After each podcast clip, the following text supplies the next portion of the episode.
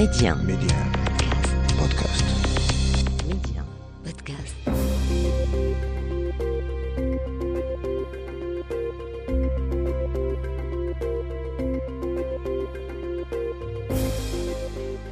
L'Afrique doit faire confiance à l'Afrique et le développement du continent passe par les Africains eux-mêmes avant tout. Voilà pourquoi je vous propose votre émission Coémergence, un rendez-vous qui vous aidera à mieux saisir les opportunités d'investissement et de business dans les économies africaines. Medi 1, Coémergence, Omar Baldé. Bonjour et bienvenue dans votre émission Coémergence. Cette semaine, nous mettons le focus sur les réponses africaines face aux menaces de crise alimentaire qui se profilent à l'horizon, notamment en raison du Covid puis de la guerre en Ukraine. Le secteur privé africain est-il capable de répondre aux défis de la productivité? Nous en parlons longuement avec notre invité. Il s'agit de Hervé Omva, coordinateur de l'ONG Initiative Développement Recherche Conseil Africa. Il interviendra depuis Libreville au Gabon. Mais avant cela, nous parlerons de ces deux initiatives lancées à Rabat. Il s'agit de deux projets panafricains portant sur le changement climatique et les énergies renouvelables. Vous aurez les détails dans votre rubrique Les échos de la semaine. Enfin, notre destination éco nous mène au Burkina Faso, une économie qui a du mal à décoller en raison de l'instabilité politique et sécuritaire, vous entendrez l'analyse de Mustapha Elbouri, directeur général du cabinet Best Afrique, qui nous dira que le Burkina Faso, c'est aussi une économie qui a de belles choses à offrir. Quelles sont les grandes lignes de cette émission? Tout de suite, le développement. Les échos de la semaine. Je vous le disais à l'instant, deux projets panafricains portant sur le changement climatique et les énergies durables ont été lancés cette semaine à Rabat. C'était lors d'un atelier organisé par l'Association des enseignants des sciences de la vie et de la terre du Maroc. Le premier projet a pour objectif d'unifier l'action de l'Afrique pour un développement résilient. À l'ère de la COVID-19, il couvre 12 pays du continent alors que le second projet porte sur la transition énergétique centré sur les personnes en Afrique. Il est conduit par la coalition africaine pour l'accès durable à l'énergie dans cinq pays africains. Et puis, notez que le Maroc abritera la prochaine conférence régionale de l'Organisation des Nations Unies pour l'alimentation et l'agriculture, la FAO pour l'Afrique. Ce sera en 2024. Le Maroc a été choisi à Malabo, en Guinée équatoriale, où se tenait la 32e conférence régionale de la FAO pour l'Afrique. Il faut noter que le plan Maroc vert du Maroc est très apprécié par la FAO, qui le considère comme un modèle à suivre pour une bonne partie des pays du continent. Autre événement important à noter sur votre agenda, ce sont les assemblées annuelles 2022 du groupe de la Banque africaine de développement. Elles se tiendront au Ghana du 23 au 27 mai prochain. Dans sa capitale, Accra, les assemblées annuelles se tiendront sous format hybride et il sera question de favoriser la résilience climatique et une transition énergétique juste pour l'Afrique. Zoom Express. Direction la Guinée-Conakry où le président de la transition, le colonel Mamadi Doumbouya, exige désormais aux compagnies minières étrangères de transformer localement le bauxite extrait dans le pays. Les sociétés concernées ont jusqu'à fin mai pour soumettre des propositions et un calendrier pour la construction sur place de raffineries de bauxite. Une décision que nous explique Sekou Omar Sissé. Il est le commissaire général du Salon de l'industrie de la Guinée. Je vous propose de l'écouter.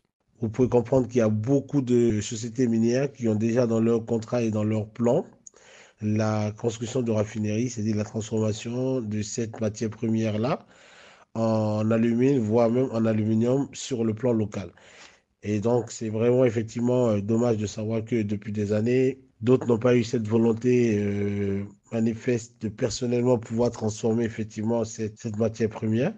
Et si aujourd'hui l'État guinéen en parle, c'est parce qu'il y a la nécessité déjà sur plusieurs aspects.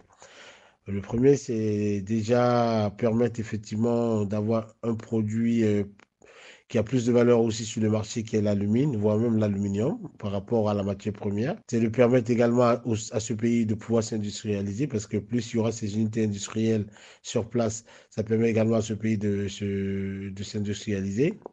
Et aussi, le troisième aspect, c'est la création de l'emploi, parce que vous ne pouvez pas savoir aussi qu'il y a ce souci qui est là depuis plusieurs années au niveau du taux d'emploi qui est très faible, donc il va falloir créer effectivement ces emplois-là. Ça permet également aussi euh, à ce que ces entreprises-là puissent respecter leur engagement. La méthode aussi par laquelle effectivement il est demandé, c'est qu'il va falloir déjà que ces entreprises minières puissent déjà donner euh, des projets effectivement des, des études euh, de faisabilité, ainsi de suite. Mais sinon, c'est une très très bonne chose qu'on puisse aujourd'hui transformer euh, cette matière première dont nous sommes aujourd'hui les champions en Afrique et presque le numéro 2 euh, sur le plan mondial. À l'heure où la question sur la transformation locale des ressources africaines fait débat, cette décision risque probablement de faire des émules à travers le continent. Coémergence, l'invité. Il s'agit de Hervé Omva, il est le fondateur et coordinateur de l'ONG Initiative Développement Recherche Conseil IDRC Africa. Hervé Omva est en direct avec nous depuis Libreville au Gabon. Bonjour à vous Hervé Omva. Bonjour. Euh, avec vous, nous mettons le focus sur les réponses africaines, surtout du secteur privé face aux menaces de crise alimentaire qui se profilent à l'horizon des crises accentuées par le Covid puis par la guerre actuellement en Ukraine. Alors, en tant que membre de la société civile africaine, mais aussi opérateur économique actif dans l'agroalimentaire, comment ressentez-vous l'impact de la hausse généralisée des coûts de production? Ben, Déjà, euh, encore merci, M. Baldé, pour l'opportunité que vous nous offrez de donner notre avis et pourquoi pas interpeller euh, l'Afrique et le monde en général. Euh, il faut dire que pour partir d'abord du Gabon, euh, mon pays, euh, le Gabon importe plus de 70% de ce que nous consommons, euh, ce qui représente euh, annuellement une enveloppe de plus de 450 milliards de francs CFA.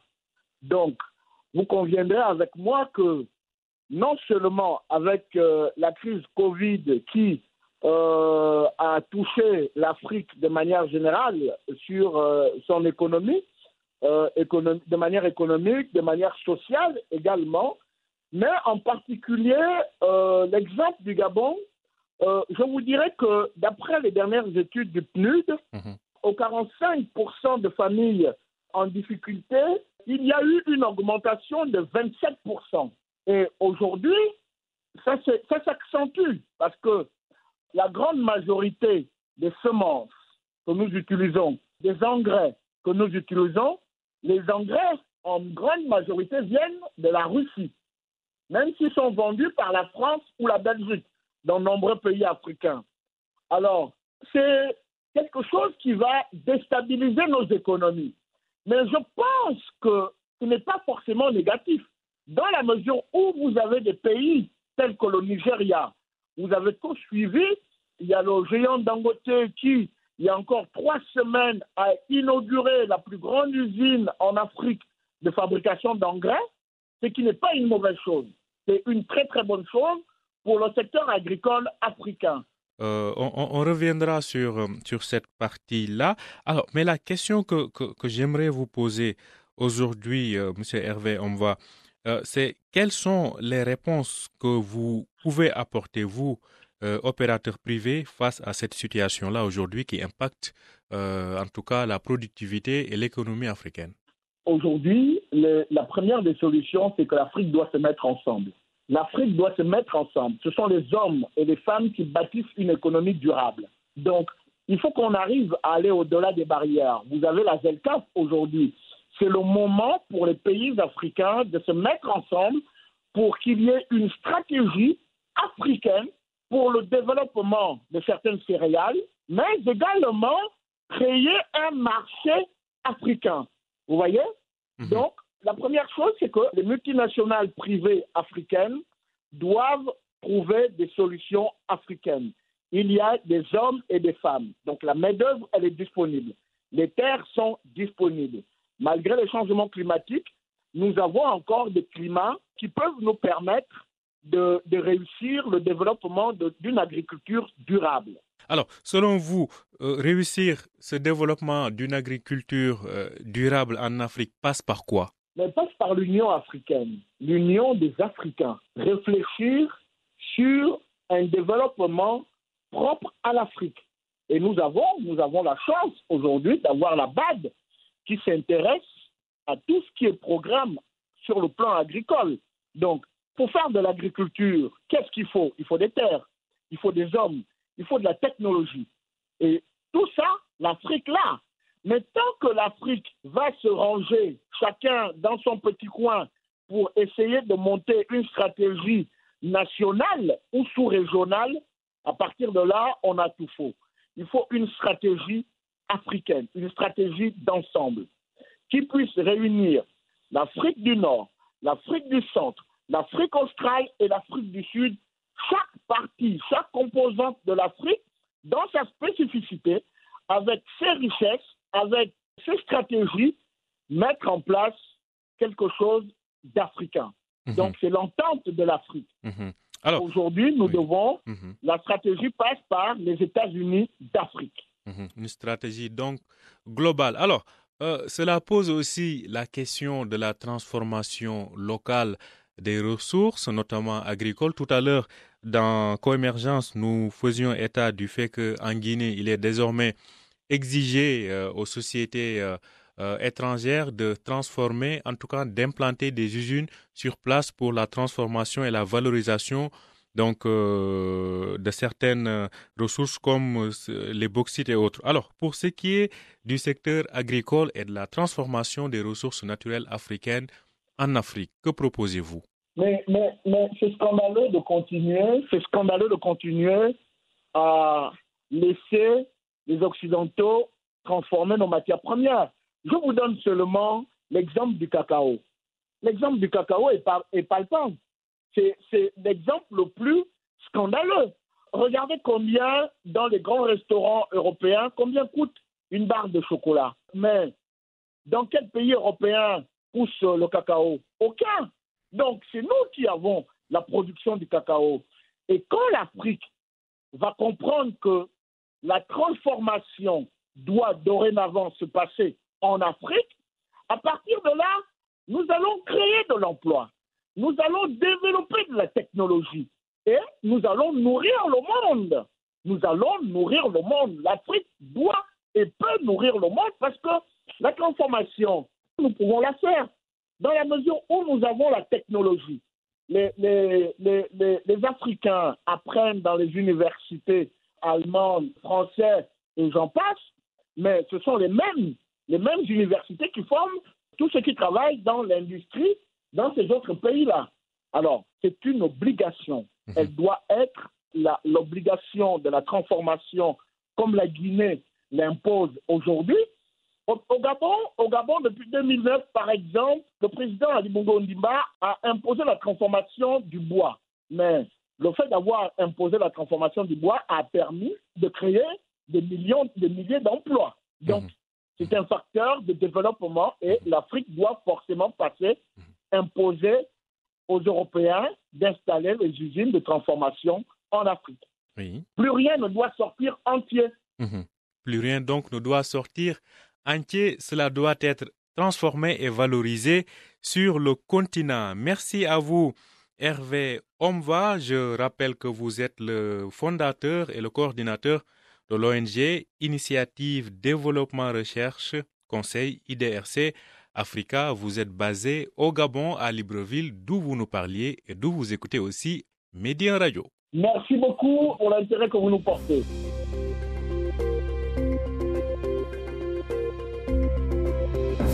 Destination Éco.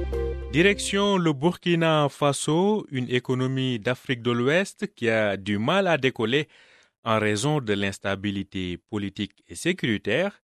Écoutons l'analyse de Moustapha Elbouri, directeur général du cabinet Best Afrique, qui nous fait comprendre que le Burkina, c'est aussi une économie pleine de ressources. Pour ce qui est euh, de l'économie du Burkina Faso, euh, celle-ci repose euh, essentiellement sur, sur l'agriculture, l'agriculture qui emploie près de 40% de la population active du pays. Si je devais citer les cultures du pays, je pense que la culture principale du Burkina, c'est le coton, c'est le coton, malgré le fait qu'il y ait d'autres cultures qui sont également euh, en train de prendre euh, une part euh, importante, je dirais, dans l'économie du pays, dans le PIB du pays. je vais en citer quelques-unes comme les arachides, les noix de karité ou encore ou encore le sésame. L'or également est un produit qui pèse une part importante dans l'économie du, Burkina Faso. en effet, il faut tout de même noter que les, les exportations eurifères du Burkina, elles ont progressé de façon assez importante ces dernières années et elles font du Burkina Faso maintenant le quatrième producteur d'or en Afrique, ce qui n'est non négligeable. Et par rapport à la coopération avec le Maroc, beaucoup de choses ont été faites et le potentiel de développer ces relations est encore là.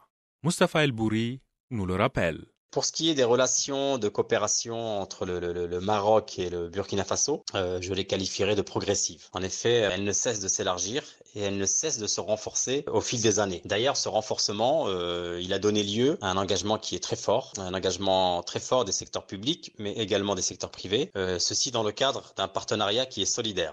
à ce titre, je citerai la coopération entre les deux États qui a été consolidée par la, la signature d'importants accords, des accords de coopération qui touchent des domaines euh, variés et concerne plusieurs secteurs comme le domaine des télécommunications, le domaine des banques, le domaine des assurances, le domaine des transports ou encore euh, domaine des matériaux de construction pour en citer quelques-uns. Vraiment la dynamisation de, la coopération entre le, entre le Maroc et le Burkina Faso, elle a, elle a permis euh, entre autres, je dirais, l'ouverture d'une ligne aérienne directe entre Casablanca et Ouagadougou. D'ailleurs cette, cette ligne pour les, pour les Burkinabés, euh, elle est devenue le, premier hub euh, vers le monde. Tous les Burkinabés transitent par Casablanca pour aller dans les différents, euh, les différents pays du monde entier. Je terminerai en disant que le, Maroc, de par son ancrage africain, s'attache à renforcer ses relations avec le Burkina Faso en jetant les ponts du rapprochement et en jetant également les ponts de la coopération sud-sud.